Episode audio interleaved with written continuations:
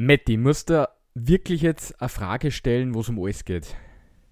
Was würdest du tun, wenn du in Haaland in dein Lineup hast, du genau gefühlt zwei Stunden vor Beginn Freitagspartie erfährst, dass der über mehrere Wochen ausfällt, du hast null Chance, um reagieren zu können. Also sprich, Haaland verkauft, Geld habe ich wieder, kann man andere Spieler kaufen. Beziehungsweise dann die nächste Frage, der hat 58 Milli gehabt und ist jetzt innerhalb von drei Tagen auf 55 Milli und unglaublich sinkend im Marktwert gefallen. Was tut man mit so einer Geschichte? ist ja Wahnsinn, oder? Ich muss einmal ein bisschen ausholen. Ich glaube, Rudi, du hast äh, aufgrund der Herbstferien gerade viel Zeit, äh, über das Thema nachzudenken. War vielleicht äh, in anderen Zeiten, wo du intensivst an deiner Arbeit äh, dran bist, äh, anders. Dann war es einfach verkaufen oder nicht verkaufen. Ich verstehe natürlich dein Dilemma. Ähm, Fakt ist, und ich glaube, so diese letzte Nachricht hat es bestätigt, er wird relativ lange ausfallen. Ähm, die Chance ist sehr hoch, dass er vor dem Winter nicht mehr zurückkommt. Und äh, dementsprechend äh, gibt es für mich zwei Möglichkeiten. Stehe auf einen Rang wie du und man muss wirklich alles punktemäßig außerquetschen, dann natürlich verkaufen. Also ich denke, du hast das richtig gemacht bin ich vorhin dabei und ähm, musst ja auch bedenken, dass wir in, im Winter jene Situation haben, dass wir uns den besten Stürmer, den besten Mittelfeldspieler und den besten Abwehrspieler halten können. Alles andere müssen wir verkaufen. Ähm, da war natürlich der Hintergedanke gewesen, äh, Haaland irgendwie drüber zu drücken und äh, zu hoffen, dass die anderen dementsprechend punkten.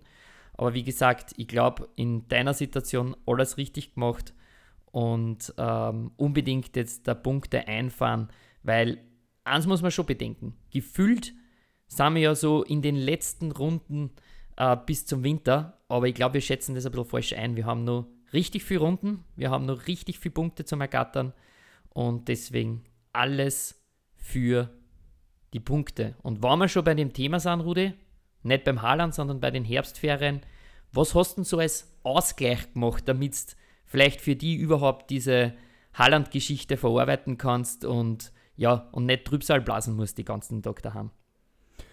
Ja, so ganz normale Sachen wie ein Halbmarathon-Renner äh, oder zum Beispiel Wandern gehen. äh, mir fällt grundsätzlich immer viel ein, was ich machen kann, äh, damit ich von solchen Gedanken wegkomme. Aber ja, der Samstagnachmittag war auf jeden Fall während dem Konferenzschauen ziemlich bitter für mich. Also, das muss ich schon zugeben. Marathon müssen wir schon noch kurz äh, einhaken. Ist nicht selbstverständlich, dass ich so 21 Kilometer abspule. Wie warst du zufrieden mit deiner Performance? Ähm, ich habe gehört, äh, als Trainer nicht ganz glücklich mit der 0-2-Niederlage bei deiner eigenen Mannschaft. Äh, dann vielleicht, äh, wenn du alleine unterwegs warst, hast du einiges von dem wettmachen können oder wie, wie ist da gegangen? Ja, Laufen generell ist äh, fürs Hirnfreibringer äh, immer extrem gut und darum mache ich es auch sehr oft. Äh, die Vorbereitung war jetzt ein bisschen gestört, weil ich äh, leicht kränklich war. Kein Corona-Fall, aber trotzdem eine ganz normale leichte Bauchgrippe. Dementsprechend war ich mit der Zeit 1,41 auf dem Halbmarathon sehr zufrieden. Uh, ja, jetzt geht es in Richtung Marathonvorbereitung weiter, also sprich halbes Monat jetzt uh, Pause, uh, Akkus aufladen, regenerieren und dann beginnt es sehr intensive und anstrengende Marathontraining für April. 3. April ist dann äh, die volle Distanz in Planung. Also ja, wäre fast ein eigener Podcast wert eigentlich dann. Auf jeden Fall ein Thema, über das wir noch sprechen äh, müssen. Und vor allem äh, auf jeden Fall eine Startsequenz hat sich das einmal verdient, 42 Kilometer dann im April zu laufen, Wahnsinn. Ähm, aber es sind natürlich auch heute viele brennende Themen. Äh, das News-Segment ist rappelvoll. Wir haben natürlich die Top 10 des vergangenen Spieltags und ein Game of the Week. Also ich glaube, wir müssen losstarten, Rudi, damit sich das überhaupt alles ausgeht. In unseren knapp 50 Minuten. Let's go. Puntos, der Game Day Kickbase Podcast. Präsentiert von Rudi und Matti.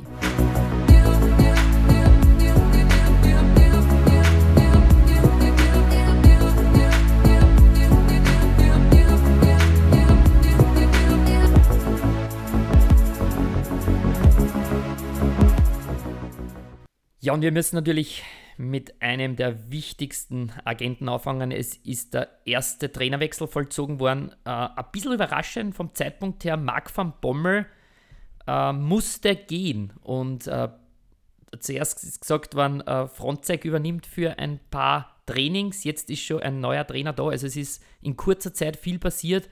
Wie stehst du generell zu der Personalie van Bommel in Verbindung mit, äh, mit dem Sportdirektor Schmatke. Äh, das war irgendwie ein bisschen vorprogrammiert.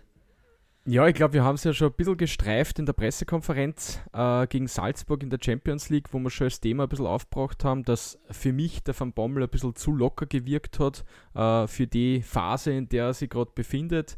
Äh, wir als Österreicher haben natürlich die Personale Klassener und, und und, und Schmatke ein bisschen schon im Hinterkopf gehabt, dass der nicht einfach ist als äh, sportlicher Leiter äh, über dem Trainer. Und dementsprechend, ja, habe ich das vielleicht oder haben wir das schon ein bisschen mehr kommen sehen, was da kommen kann, als vielleicht äh, der Van Bommel selber, ich weiß nicht, keine Ahnung. Ja, aber Rudi, zu locker kann keine Grundlage sein für Rauswurf beim Verein, oder?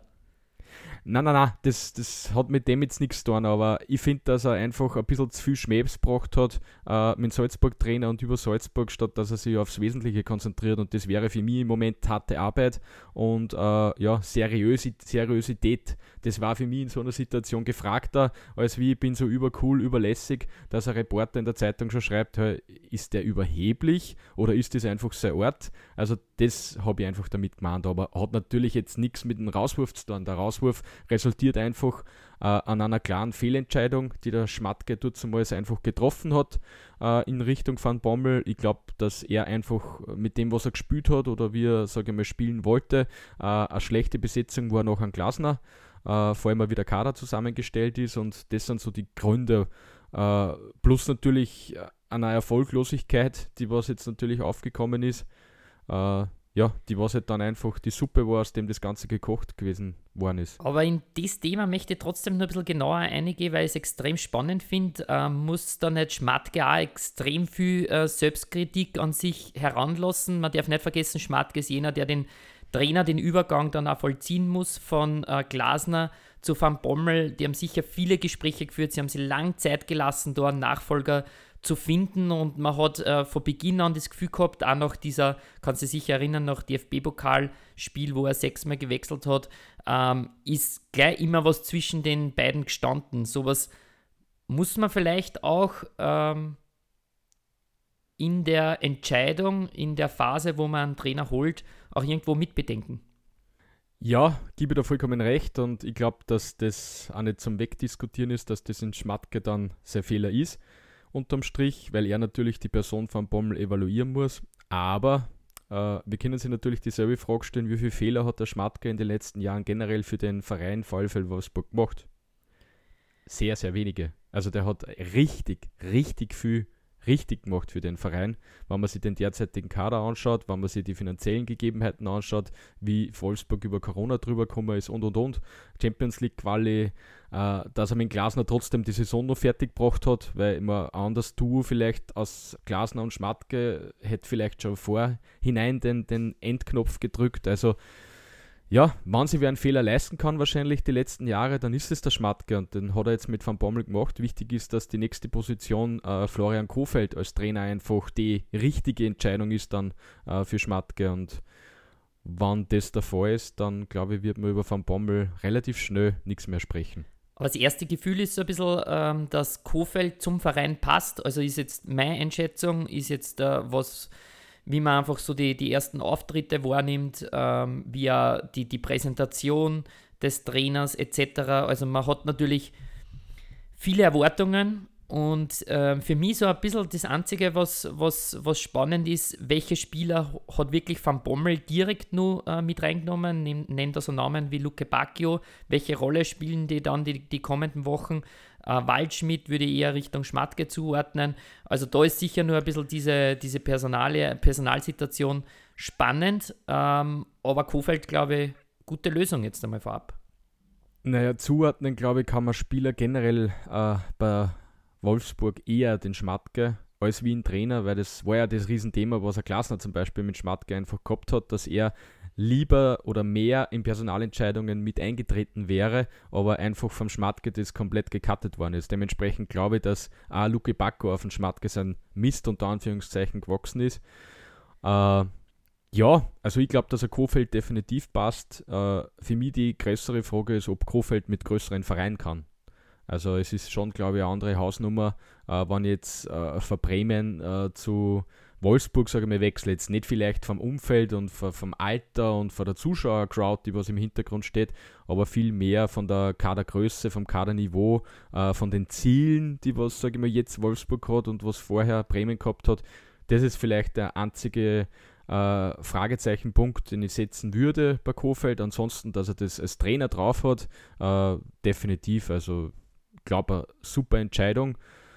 Aber ja, der Erfolg muss halt kommen und da hoffe ich das Beste für einen Florian Kofeld. Ja, letztes Wort vielleicht nur zu Kofeld. Äh, ich denke einfach, dass er große Überzeugungsarbeit leisten muss gegenüber der Mannschaft. Äh, die Mannschaft ist in den letzten Wochen äh, nicht besonders gut aufgetreten. Darum glaube ich, braucht es da von Beginn an wirklich viel Power, viel Energie, die er da einfach reinsteckt.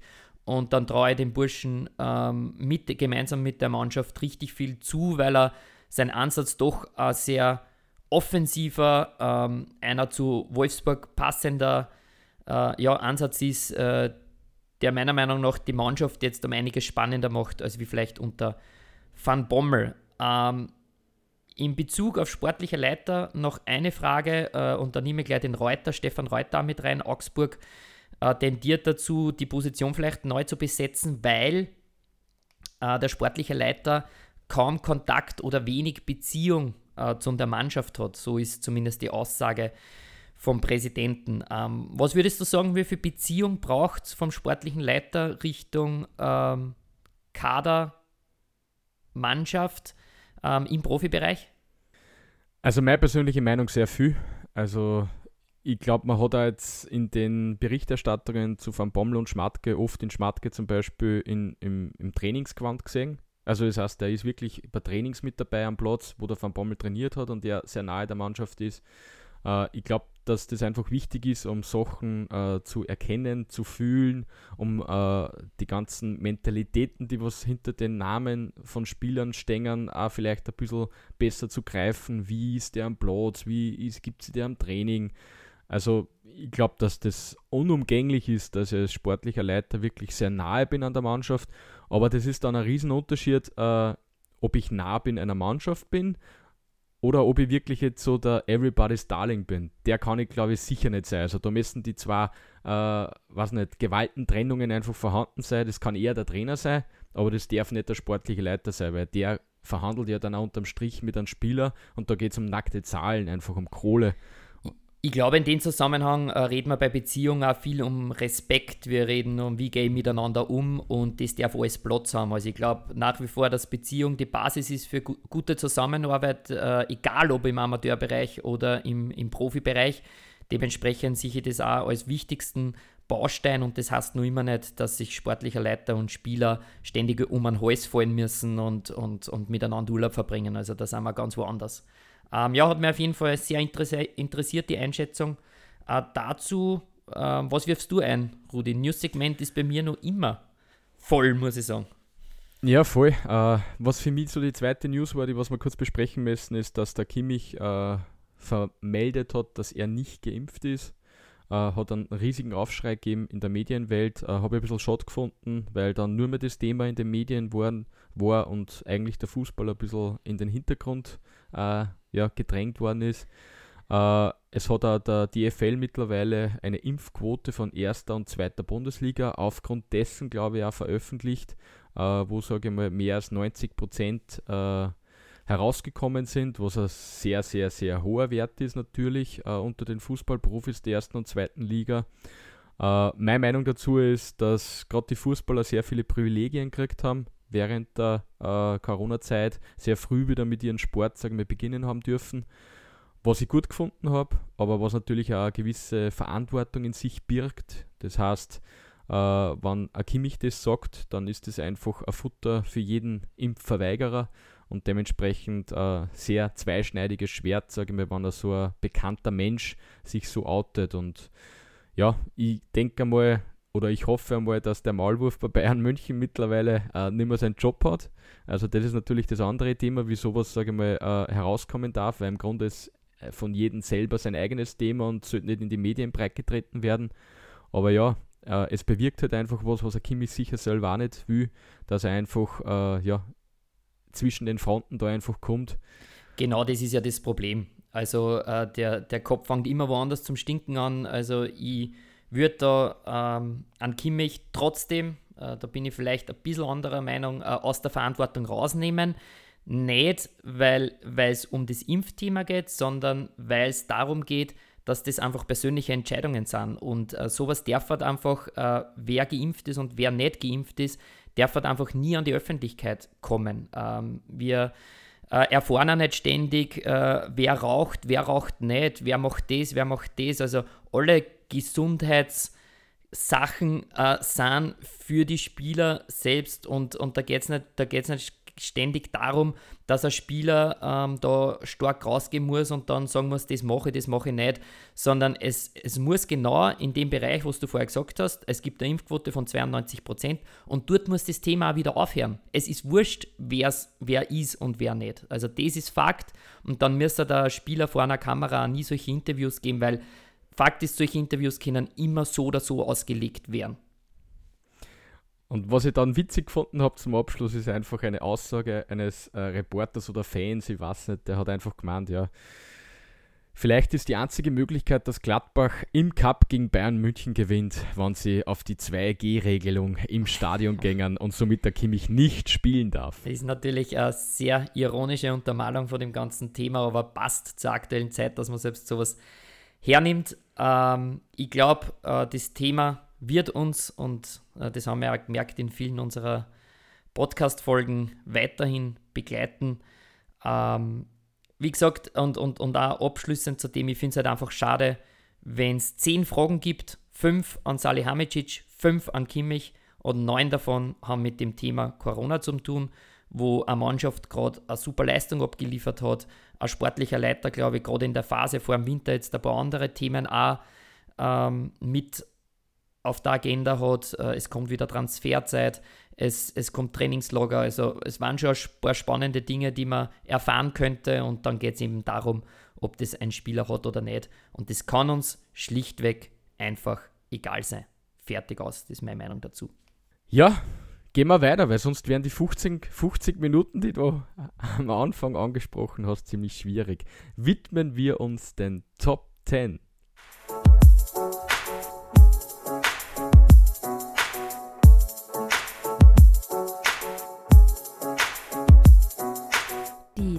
10 des letzten Spieltags.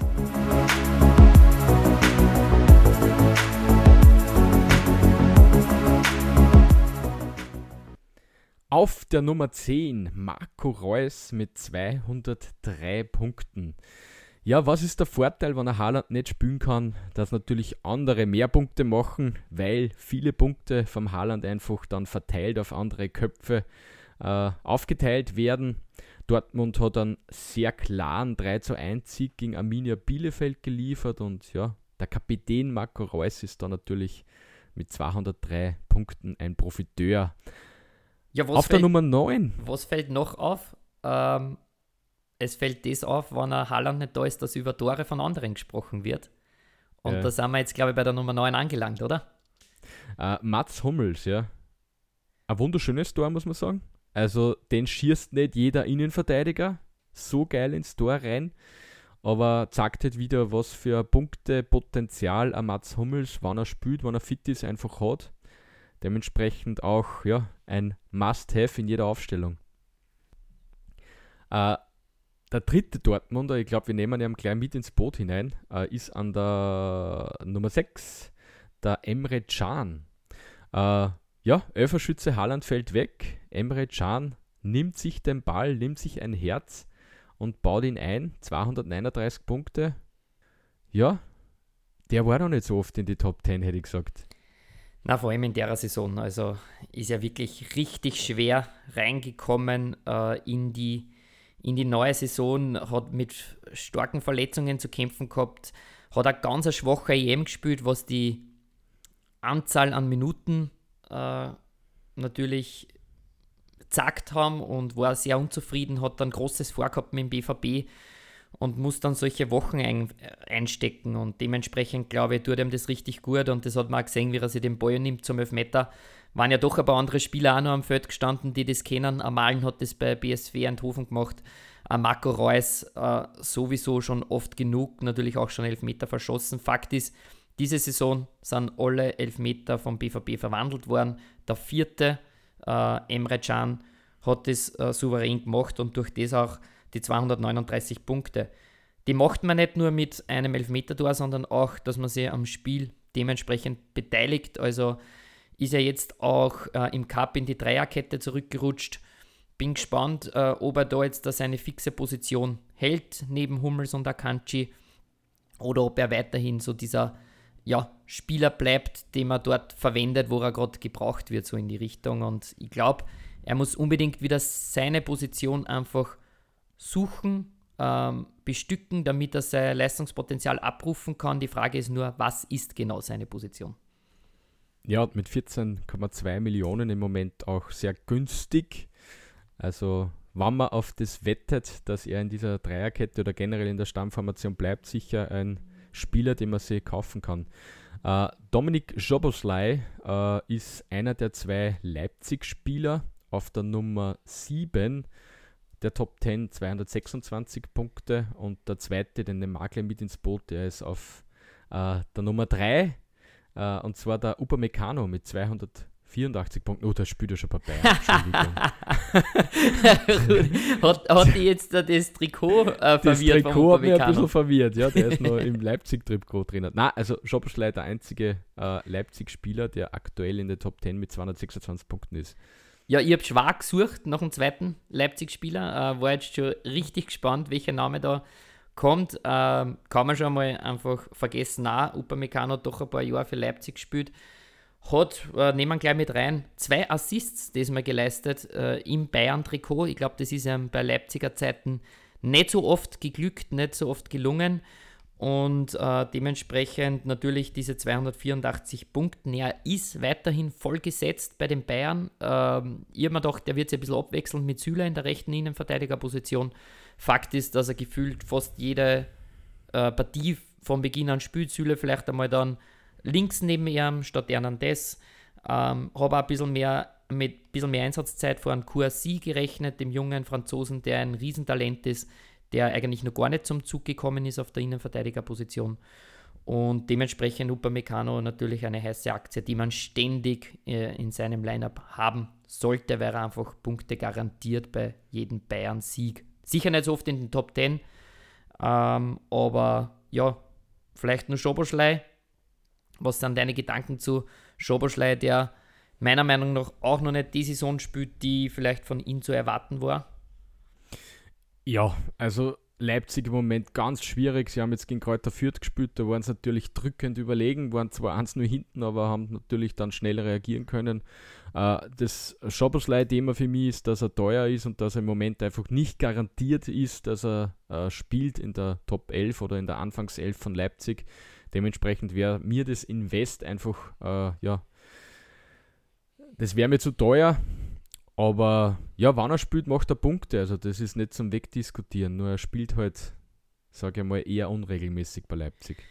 Wo wir einfach bei dem leidigen Thema sind bei Leipzig, dass wir vor einem Match nicht wissen, wer startet. Äh, Forsberg, der jetzt wieder ähm, drauf drängt, in die Mannschaft zurückzukommen. Jetzt hat aber Schoberschlei gerade ein gutes Spiel gehabt, war auch im, im Cup gesetzt. Also vielleicht braucht es dann trotzdem einmal einfach Spieler, die über mehreren Runden da einer, einer Selbstvertrauen danken können und das dann vielleicht öfters mit Toren und Vorlagen zurückgeben.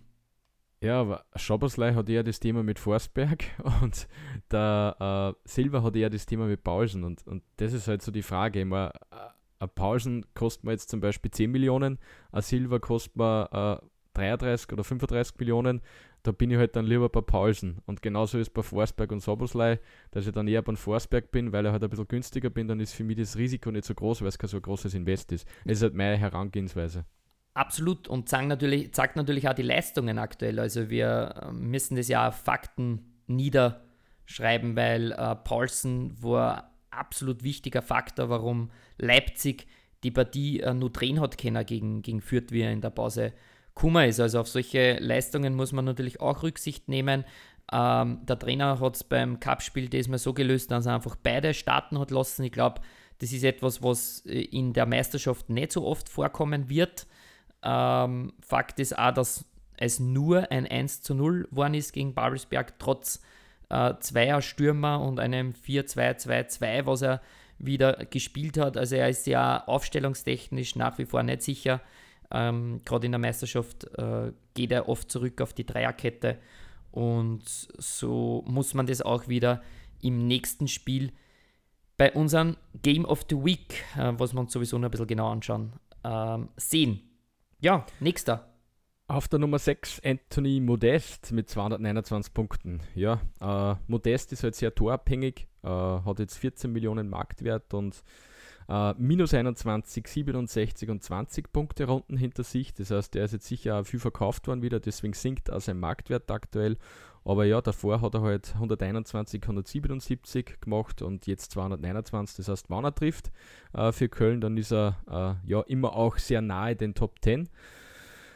Ja, und spannendes Ergebnis. Vorher und viel wichtiger als wie die Tore für ihn, das glaube ich schon. Also er ist mittlerweile auch ein Arbeiter am Platz, äh, was man vielleicht äh, am Anfang von der Saison nicht so erwartet hat, ist wirklich viel unterwegs, versucht Lücken zu reißen, äh, versucht sie in Abschlusspositionen zu bringen und darum glaube ich, sieht er sein Faktor im Spiel. Auch dann, wenn er nicht immer trifft und darum war es äh, nicht, also für ihn auch wichtig, aber besonders wichtig für Köln da nochmal zurückzukommen, äh, aus einem 0-2 ein 2-2 zu machen. Äh, absolut verdient, meiner Meinung nach. Auch Leverkusen hat viel eingestellt, äh, was das eigene Fußballspiel betroffen hat und vor allem hat katastrophal die, die Kontersituationen ausgespielt. Und wenn ich so agiere als, als Leverkusen, dann habe ich mir leider diese, dieses Unentschieden auch verdient und Köln hat da wirklich Charakter gezeigt und einmal mehr, äh, ja, auch der Trainer gezeigt, äh, wie er die Mannschaft einfach betreut und, und was das bedeutet, wenn man da so zurückkommt. Und von dem her freut es mich für Modest und auch für Köln, dass sie da äh, nochmal zurückgekommen sind. Ja, dann überspringen wir äh, den Mainz-Spieler und gehen sofort zu der Nummer 4, weil es der letzte Spieler ist, der was kein Mainz-Trikot trägt. Äh, und zwar ist es der Manuel Riemann, ein Tormann auf der Nummer 4. Äh, ja, das passiert, wenn man gegen Eintracht Frankfurt äh, zu Null spielt. Elfmeter hält. Elfmeter hält.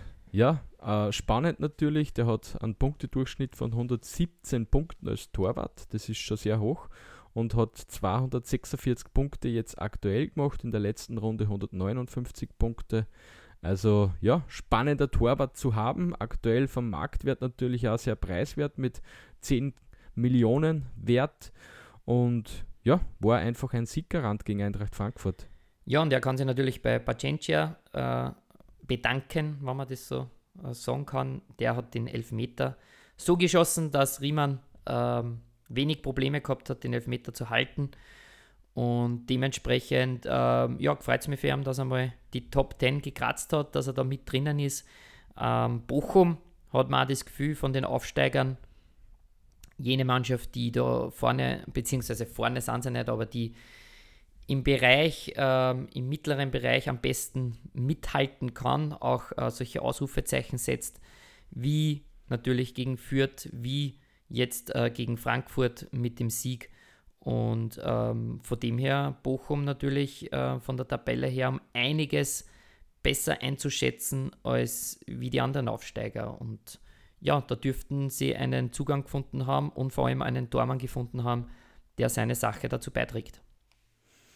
Ja, und Mainz gewinnt 4 zu 1 am Sonntag beim letzten Spiel in dieser Runde gegen Augsburg. Bedeutet natürlich, spült extrem viele Mainz-Spieler äh, in die vorderen Bereiche der Top 10.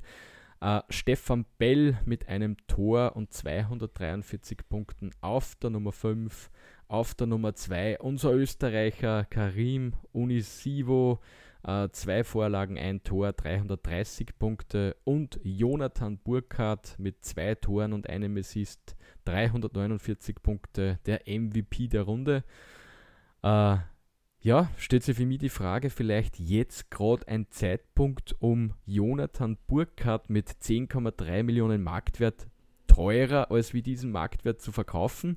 Äh, ich gehe nur auf seine Punkte ein bisschen retour. 70 Punkte mit einem Tor in der Runde davor, 15 Punkte, 13 Punkte, 19 Punkte und das, obwohl er aber immer von Beginn an gespielt hat. Also das heißt, man sieht, ja, der hat nicht so performt von den Punkten her die Runden zuvor, der Burkhardt. Ja, ähm, wenn man sich die Medien anhört, hat man das Gefühl, es ist anders. Also er steht jetzt bei vier Saisontreffer. Man könnte meinen, so wie er jetzt nach dem Spiel gehypt worden ist, dass er schon bei sechs bis mindestens acht Treffer steht. Äh, es ist gleich gesprochen worden, äh, was er für eine unglaubliche Entwicklung genommen hat die letzten Monate, dass er natürlich auch bei der U21-Nationalmannschaft eine wichtige Rolle eingenommen hat. Also ich glaube, diese ähm, Berichte sind schon vorgefertigt gewesen und man hat jetzt nur mehr darauf gewartet, bis er endlich seine, seine Tore macht, damit man das endlich anbringen kann. So kann man seinen Marktwert wieder steigern. Die Berater sind glücklich, äh, Mainz ist glücklich, weil es den Burschen vielleicht irgendwann einmal teuer verkaufen können. Ähm, bisschen die Kirche im Dorf lassen. Er hat seine Stammplatzgarantie, weil halt auch äh, Mainz aktuell mit zwei Stürmern spielt und äh, Scholei länger verletzt war, beziehungsweise Ingwertsen auch eher Spieler für dahinter ist. Und somit kriegt er einfach seine Zeit zur Entwicklung. Das ist auch voll in Ordnung für den Burschen. Und ich würde schon ein bisschen drüber gehen, aber verrückt machen, glaube ich, muss man sich auch nicht lassen von Burkhardt. Ja, Mainz befindet sich im Moment am Tabellenrang 7, das heißt, äh, sie können sich auch leisten, einen Burkhardt immer spielen zu lassen, aber wenn er vielleicht nicht der Top-Performer jede Runde ist. Äh, ja, aktuell spielen sie jetzt in der nächsten Runde gegen Bielefeld, dementsprechend vielleicht die Mainz-Spieler eher kaufen als wie verkaufen. Und bei zwölf geschossenen Toren ähm, allgemein oder insgesamt von Mainz ist natürlich eine Quote von vier Toren auch voll okay. Also braucht man auch nicht sprechen. Äh, zweite Sache, äh, was würdest du als Onisivo Melich äh, nach dem Spiel äh, ausrichten? Melich, der ja gemeint hat, Onisivo hat eigentlich gar keine Berechtigung mehr im österreichischen Nationalteam dabei zu sein. Konnte man schon so einen kleinen Seitenhieber mitgeben auf den wichtigen ja, aber, Experten. Aber das wird, aber das wird in Roman Melich eine Wichtigkeit geben, die ich ihm einfach nicht vergönnt bin. Dementsprechend will ich mich zu dem gar nicht äußern, weil nur mal, es ist mir in der Thematik ja gar nicht um einen Onisivo gegangen, sondern einfach, was ich statt an Onisivo? Und das ist halt eher das Ding. Also, der ist nicht umsonst seit Jahren in der deutschen Bundesliga, hat mittlerweile in Mainz sicher keinen schlechten Vertrag, weil der hat jetzt seinen Vertrag, glaube ich, schon zwei oder dreimal verlängert gekriegt. Das bedeutet auch sicher Wertsteigerung. Und ja, Mainz ist Sechster in der deutschen Bundesliga. Ja. Und er kommt immer wieder zurück. Also selbst nach Rückschlägen, wo er mal ausfällt für ein paar Wochen, er, er arbeitet sich zurück, hat dann immer wieder auch seinen, seinen Stammplatz oder zumindest seine Einsatzzeit. Und vielleicht zusammengefasst, das kommt nicht von irgendwo, der Verein wird ja auch was denken dabei. Und anscheinend machen sie einiges richtig, wenn Onisivo in den Top 10 landet. Und vor allem, man kann ihm allein deswegen schon mögen, weil er einfach einen anderen Weg gegangen ist. Er ist kein Akademiespieler in Österreich gewesen, sondern hat den Weg über andere Straßen gefunden und das ist oft noch viel bewundernswerter und respektabler als äh, andere Wege, die, sage ich mal, die Mainstream-Profis in Österreich, sage ich mal, gehen. Dementsprechend Onisivo und ein genau, interessanter Mensch. Und verbindet ihn mit Sascha Kalajdzic, der hoffentlich, und dann schließen wir auch die Top 10, ähm, bald wieder in die Top 10 zurückkehrt nach seiner Verletzung. Ein bisschen wird es noch dauern, aber da haben natürlich Onisivo und Kalajdzic vieles gemeinsam von ihrem Weg, von den unteren Bereichen der deutschen, äh, beziehungsweise der österreichischen Liga bis, zum, bis zur obersten Liga der deutschen Bundesliga.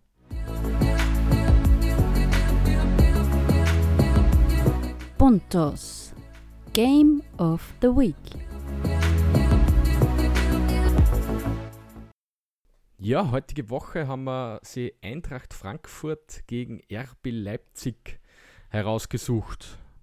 Haben eines gemeinsam, wir sprechen da über Trainer mit österreichischer Vergangenheit, die was aber beide aktuell sicher hinter ihren Erwartungen sind. Äh, es ist ja, Frankfurt jetzt mittlerweile auf dem Platz 15 und Leipzig äh, ja, weit vom Titelrennen entfernt. Auf Platz 6. Beide Spannende hinter den Erwartungen. Gegebenheiten. ja, ich, ich habe ich hab da gleich einhaken müssen. Stimmt, beide hinter den Erwartungen.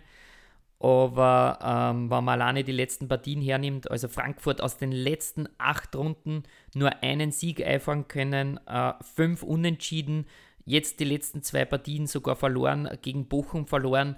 Also trotzdem meiner Meinung nach die Situation zwischen den Vereinen überhaupt nicht miteinander zu vergleichen. Äh, Leipzig, die meiner Meinung nach auch nach dem Cup-Sieg jetzt gegen Babelsberg, auch wenn er knapp war, bei insgesamt äh, sechs ähm, Spielen in Folge stehen, die sie nicht verloren haben, äh, dabei vier Sieger gemacht haben. Also ich glaube, ganz klare Vorzeichen, was die aktuelle Performance betrifft, aber natürlich ähnliche Herange Herangehensweise, was die Mannschaften vor der Saison äh, für ihren Anspruch gehabt haben und wo sie jetzt gerade stehen. Ich glaube aber, dass der Frankfurt viel, viel mehr unter Druck steht, als was es aktuell äh, Leipzig tut. Und spannend natürlich, äh, dass äh, der sportliche Leiter von, von Leipzig, Grösche, jetzt die Gesamtverantwortung bei Frankfurt hat. Und ja, wie geht es weiter mit dem Verein? Ja, schwierig. Also ich glaube, es ist auf jeden Fall mal wichtig, dass Punkte aufs Konto wandern. Äh, es ist halt jetzt so, dass Frankfurt wahrscheinlich sich verabschieden muss im Gedanken von irgendwelchen internationalen Plätzen, was sicher zu Beginn der Saison ein Thema gewesen ist oder ein Ziel gewesen ist, sondern es geht jetzt einfach um äh, den nackten Abstiegskampf und so schnell wie möglich aus diesen Sphären einfach zu entrinnen. Und da natürlich zählt meiner Meinung nach zu Beginn einfach die Defensive zu stabilisieren. Äh, das sollte halt in erster Linie mal jetzt der Blick sein, den man als Klassner sich einfach zuwenden muss. Und ja, einfach den Gedanken einfach richtig wieder zu, zu, zu kanalisieren. Das heißt, weg von internationalen Plätzen und hochgestochenen Gedanken zu, äh, ja, einfach Abstiegskampf. Diesen Abstiegskampf in der deutschen Bundes Bundesliga zu 100% widmen. Ja, aber ich glaube, dass ja genau hier das Manko eben liegt, dass die Mannschaft für das noch nicht bereit ist, dass auch äh, der Trainer mit seiner Herangehensweise für diese Sache, was du gerade ganz intensiv genannt hast, noch nicht bereit ist. Man sucht nach wie vor nach Stabilität, man sucht nach wie vor, welchen offensiven Spielansatz man wählen soll mit äh, zwei Stürmer, mit Anstürmer, äh, mit ja, vielen, was, was natürlich Kostic äh, auferlegt wird. Und äh, ich glaube, dieser Ansatz der Defensive ist eben noch nicht gefunden worden. Und dementsprechend ähm, kommt meiner Meinung nach Leipzig zu einem sehr ungünstigen Zeitpunkt. Also Frankfurt ist durch diese Instabilität, die da sehr wohl da ist, glaube ich, nicht gewappnet für diese Runde.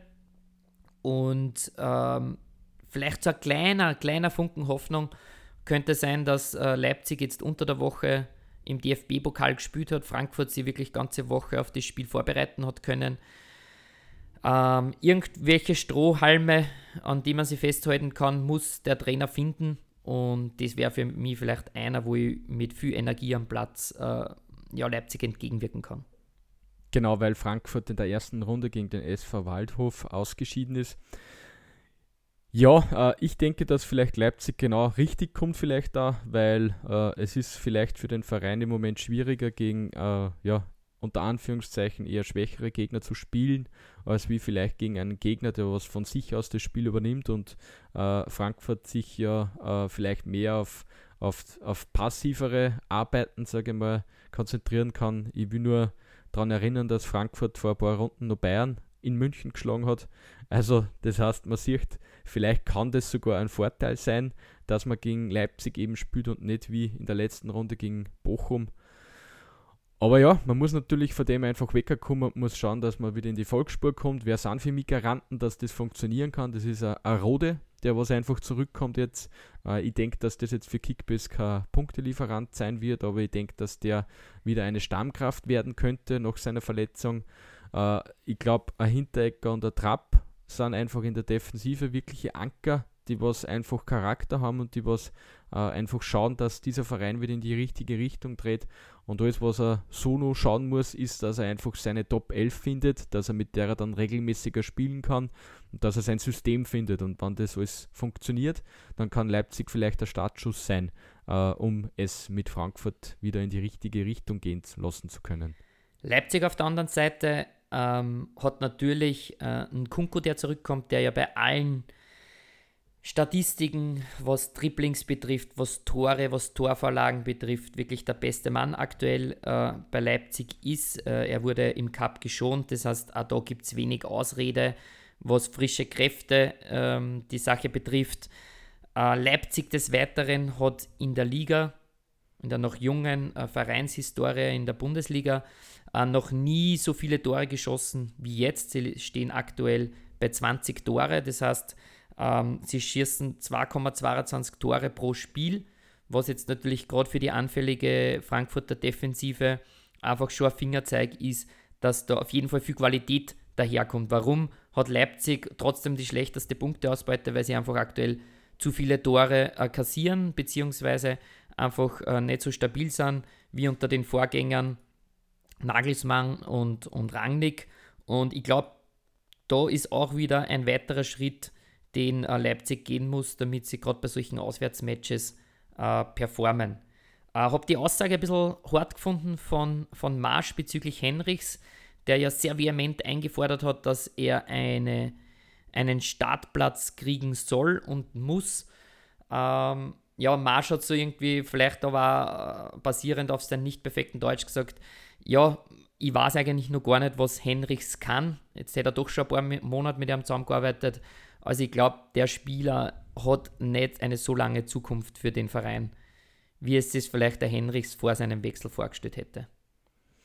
Ganz genau, und da weiß ich halt dann auch nicht, ob diese Einsatzzeit, die er Henrichs trotzdem jetzt kriegt, äh, vielleicht nicht ein bisschen so Show-Effekt haben sollte für potenzielle Käufer, äh, die was dann in ein paar Wochen, wenn das Wintertransferfenster wieder öffnet, einfach dann ein paar Millionen mehr hergeben sollen. Also ich denke, dass äh, ja, wenn es um was geht oder wenn es, sage ich mal, von den Ergebnissen mehr darauf ankommt, dass wieder was Positives rauskommt, eher wieder äh, Henriks herausrotieren wird. Aber in einem Cup, sage ich mal, kann man ja mehr spielen lassen, unter Anführungszeichen, gegen den Gegner, was ich sowieso mit jeder B- oder C11 schlagen müsste. Und manchmal muss man es leider auch akzeptieren als Spieler. Man hat halt mit, mit Mukele und auch Klostermann, der auf der Position spielen kann, ähm, top, top, wirklich top ähm, Burschen auf der Position. Und äh, Henrichs wird es einfach schwer haben, da hineinzukommen. Man hat ja generell im Sommer ähm, nicht die größte Überzeugung bei dem Transfer gemerkt. War, glaube ich, eine Kaufpflicht, die eingetreten ist nach der Leihe im Winter von Monaco. Ähm, einfach ein Spieler, der bis jetzt noch keinen großen Faktor gespielt hat. Und darum sollte er sich das auch eher mit dem Verein ausmachen, als über die Medien da seinen Unmut zu äußern. Ähm, ja, ich glaube, Leipzig, wenn sie äh, das aufs Tableau bringen, wie in Fürth, zweite Halbzeit, wird äh, eine starke Sache. Was mich nur interessieren würde, wie du mit der Personale André Silva umgehen würdest, wenn du den aktuell im Line-Up haben würdest. Äh, der hat einen Punktedurchschnitt von 61 Punkten, hat einen Marktwert äh, gehabt von über 50 Millionen, wie ihn die meisten, sage ich im Sommer ergattert oder erkauft haben. Wahrscheinlich sogar drüber gegangen äh, über diese 50 Millionen, das sie überhaupt gekriegt haben. Jetzt ist er aktuell bei 38 Millionen. Äh, 57 Punkte, 9 Punkte, 211 Punkte, 33 Punkte, 3 Punkte, minus 21 Punkte, 6 Punkte. Uh, man stellt sich von einem Mann, den ich um 55 Millionen oder 50 Millionen gekriegt habe, uh, im Sommer natürlich andere Punkteausbeute vor, wie es der bis jetzt erbracht hat bei Salzburg. Ah, bei Leipzig. Bin ich bei dir. Ähm, Wäre wahrscheinlich wirklich in den letzten Wochen auch von meiner Mannschaft verkauft worden und hätte mir nach Alternativen umgeschaut. Äh, es war ja so, dass ich versucht habe, Paulsen relativ früh zu ergattern, gerade in der Phase, wie es bei Leipzig nicht so gelaufen ist. Äh, das war einfach die ersten Wochen schlechter als wie jetzt. Ähm, haben wir gedacht, Paulsen könnte so ein Charakterspieler sein, der zurückkehrt, der der Mannschaft einfach was gibt, was sie vielleicht bis dahin nicht gehabt hat. Und dann war klar, dass äh, Silva mit seiner Spielzeit ein bisschen drunter leidet. Und in der Phase hätte er ihn verkauft. Aktuell, und das rede jetzt wirklich über, wenn ihn jetzt nur immer hätte, würde man auch behalten. Also Silva, ähm, jetzt ist er schon bei den 38, ich kann das auch nicht mehr rückgängig machen. Ähm, die, den Marktwertverlust habe ich sowieso schon. Und ich bin einfach der Meinung, mit, mit Champions League und äh, mit Cup jetzt, äh, dass er genug Spielzeit hat, ihn der deutschen Bundesliga und dass Leipzig jetzt einfach auf Touren kommt. Ich habe es jetzt schon öftere Male gelobt und da spielt Silva für mich einfach ein Faktor, drum jetzt in der Phase nicht mehr verkaufen. Ist grundsätzlich, glaube ich, ein bisschen so ein Learning, das ich mit Sané gehabt habe. Äh, nicht ganz auf demselben Level, aber auch teuer erkauft von mir, wäre eigentlich einer der Spieler gewesen, auf den ich mein Line-Up, sage ich mal, aufgebaut hätte und dann nach drei, vier Runden einfach zu früh abgestoßen, weil ich äh, nicht mehr an ihn geglaubt habe und ja, er straft mich jetzt jede Partie Lügen, die er Assists oder Tore schießt. Ja, es kann einfach so schnell gehen in dem modernen Fußball und wenn einer, sage ich mal, so viel Transferablöse gekostet hat, dann wird ein Verein natürlich schauen, diesen Spieler über kurz oder lang einfach einzubinden und ja, dementsprechend jetzt in der Phase muss ich mit Silber weitergehen und kann ihm nicht mit einer Transfer-Minus-Bilanz äh, von minus 10, minus 15 Millionen abgeben. Die Krot muss ich fressen, heißt es in Österreich. Richtig. Ähm, die Krot muss vielleicht auch äh, Frankfurt an dem Tag fressen. Äh, ich brauche noch ein Ergebnis von dir, Rudi.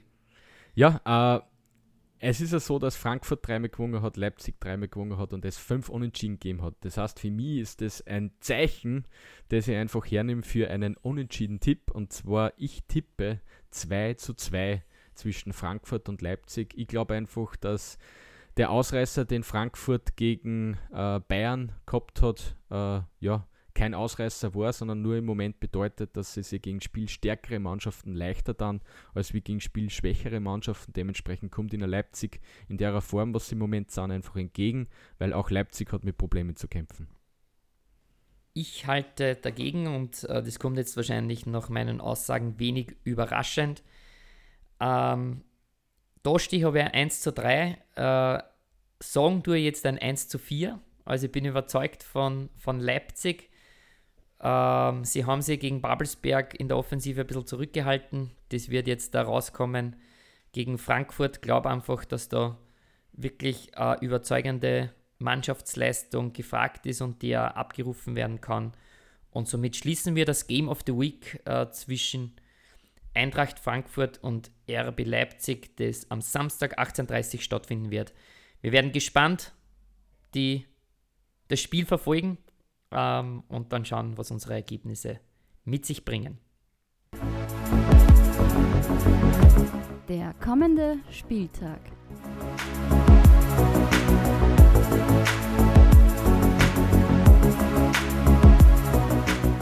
Ja, restlicher Spieltag machen wir heute ein bisschen vereinfacht und zwar haben wir ausgemacht, wir werfen sie einfach drei Namen äh, in den Ring, also äh, drei Namen der Mette, drei Namen ich äh, über die man im Moment einfach reden sollte.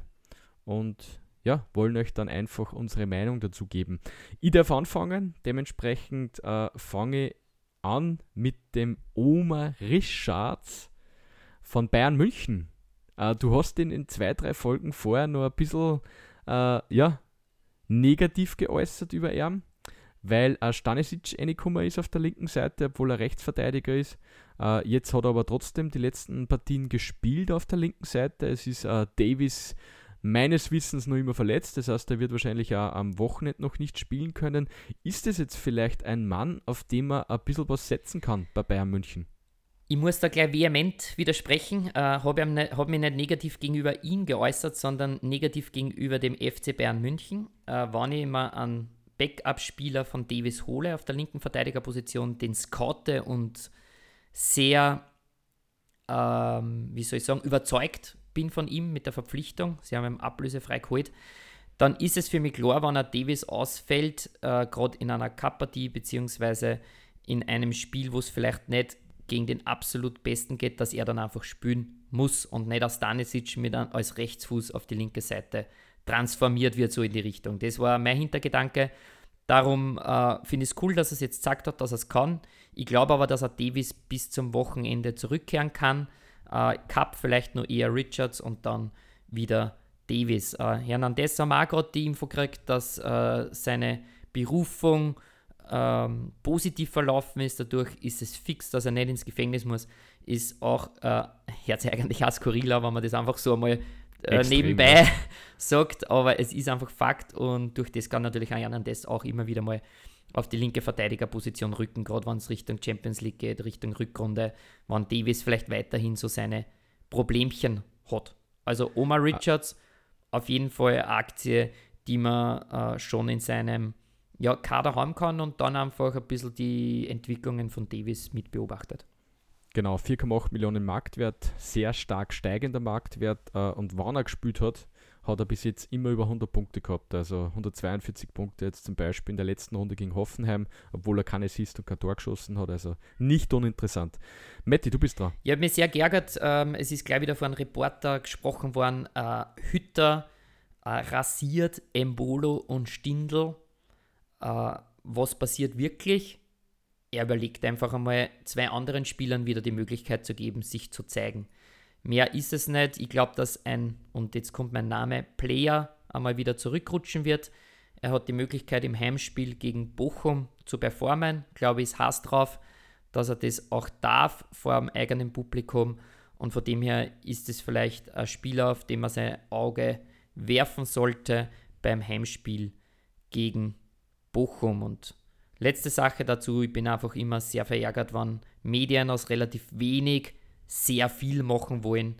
Und äh, Hütter hat, glaube ich, die passende Antwort gefunden. Rasieren tut er sich nur sein Bart und alles andere ist für ihn uninteressant, was da gesprochen wird. Rudi.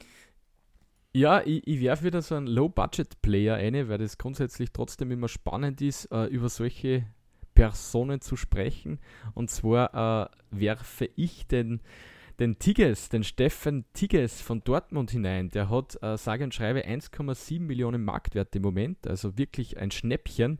Und ja, wird im Moment ein bisschen gehypt, da ja der Malen auch im Moment angeschlagen ist und dementsprechend vielleicht äh, ja, die erste Partie von Beginn an für ihn stattfinden könnte.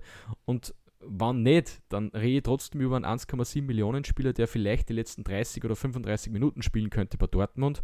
Und das bedeutet, dass er noch immer die Chance hat, sehr viele Punkte zu machen in dieser sehr offensiv starken Mannschaft. Dementsprechend vielleicht ein Spieler, über den man diskutieren kann. Ich mache weiter. Ähm, Hertha. Wenn man schon einmal über äh, Hertha was Positives vermelden darf, und das haben wir einfach in der Vergangenheit nicht so oft, dann muss man das jetzt tun. Äh, sie haben auch im Cup gewonnen und äh, davor hat es einen Torschützen gegeben, der in den letzten zwei Partien getroffen hat. Es war Richter, der zwar im Cup auf der Bank gesessen ist, aber jetzt sicher wieder reinrotiert im Spiel gegen Hoffenheim, beziehungsweise sieht man ja auch das Line-up am Freitag. Und ähm, der Mann der Stunde ist man mittlerweile bei Hertha, wenn man zwei Partien in Folge trifft und somit ähm, ja, ein Punktegarant, auf dem Hype man einfach ein bisschen aufspringen muss. Äh, nach wie vor knapp 4 Millionen Marktwert. Das heißt, äh, ja, da kann man nichts falsch machen. Ja, und letzter Spieler, über den man vielleicht sprechen könnte, also wenn ich jetzt von meinen drei Spielern spreche, dann ist es der Didavi, äh, ist eingewechselt worden in der letzten Partie gegen Union Berlin, hat dann einen Assist gehabt, 52 Punkte. Äh, dementsprechend ja auch stark steigender Marktwert. Vielleicht wieder ein Mann, der von Beginn an vielleicht in der Stuttgart-Aufstellung zu finden sein wird in den nächsten Runden. Und natürlich im Moment mit 2,5 Millionen auch wieder so ein äh, Low-Budget-Player, mit dem man seinen Kader einfach befüllen kann und dann einfach, äh, umso näher es zu den Spieltagen zugeht, einfach ja, schauen kann, ob er ihn vielleicht aufstellt, aber kann eine Variante sein, die man wählen kann. Letzter Spieler, auch ein Spieler, der unglaublich an Marktwert verloren hat in den letzten Monaten, weil er kaum mehr zum Einsatz gekommen ist, äh, Schlotterbeck. Und zwar nicht Nico Schlotterbeck, der zum Nationalspieler mittlerweile geworden ist, sondern sein Bruder Kevin Schlotterbeck, der jetzt im Cup äh, reingerutscht ist auf der rechten Innenverteidigerposition statt Gulde, äh, seine Sache gut gemacht hat. Äh, Lienhardt ist verletzt ausgewechselt worden, das heißt Gulde ist wieder rein. Somit äh, kann ich mir einfach sehr gut vorstellen, egal ob in der Viererkette, im 4-4-2 oder im 3-4-3, dass Schlotterbeck jetzt drinnen bleibt. Äh, der Gegner heißt Fürth, das heißt, äh, die Chance da, ähm, dass er Null steht, bleibt auf jeden Fall bestehen oder ist auf jeden Fall gegeben. Und das ist für mich Kevin Schlotterbeck einfach, äh, ja, ein Mann eventuell für die nächsten Wochen, äh, der ältere Bruder von Nico Schlotterbeck und somit will er sicher ein paar Mal mit seinem Bruder gemeinsam am Feld stehen, was einer die, das Jahr noch nicht oft gelungen ist. Und mit diesem Spieler schließe ich meine drei To-Have-Spieler für den kommenden Spieltag. Ja, ich glaube, wir haben wieder einiges an Informationen gebracht. Wir haben die 50-Minuten-Marke zwar überschritten, aber sind trotzdem nicht so weit von dieser Marke entfernt. Das heißt, äh, ja, den Druck, den uns der Matti da gestellt hat, äh, den haben wir standhalten können. Oder auch nicht. Oder auch nicht. Wir freuen uns, wir freuen uns auf eine englische Woche. Das heißt, äh, bitte bereit sein für viel Kaderveränderungen. Also gerade bei den Mannschaften, die was unter der Woche jetzt diese Cup-Partie äh, gespielt haben, die werden wahrscheinlich äh, diverse äh, ja, Wechsel in der Startformation haben und einfach dann schon ihren Kader nützen wollen. Einfach schauen, welche Mannschaft äh, hat unter der Woche gespielt, wie haben die gespielt, wer ist geschont worden, wer hat von Beginn an gespielt und auf sowas dann einfach schauen bei der Aufstellung. Sensationelle Schlussworte, Rudi. Ich glaube, äh, wir können guten Mutes äh, aufs Wochenende blicken und ich verabschiede mich. Auf Wiedersehen.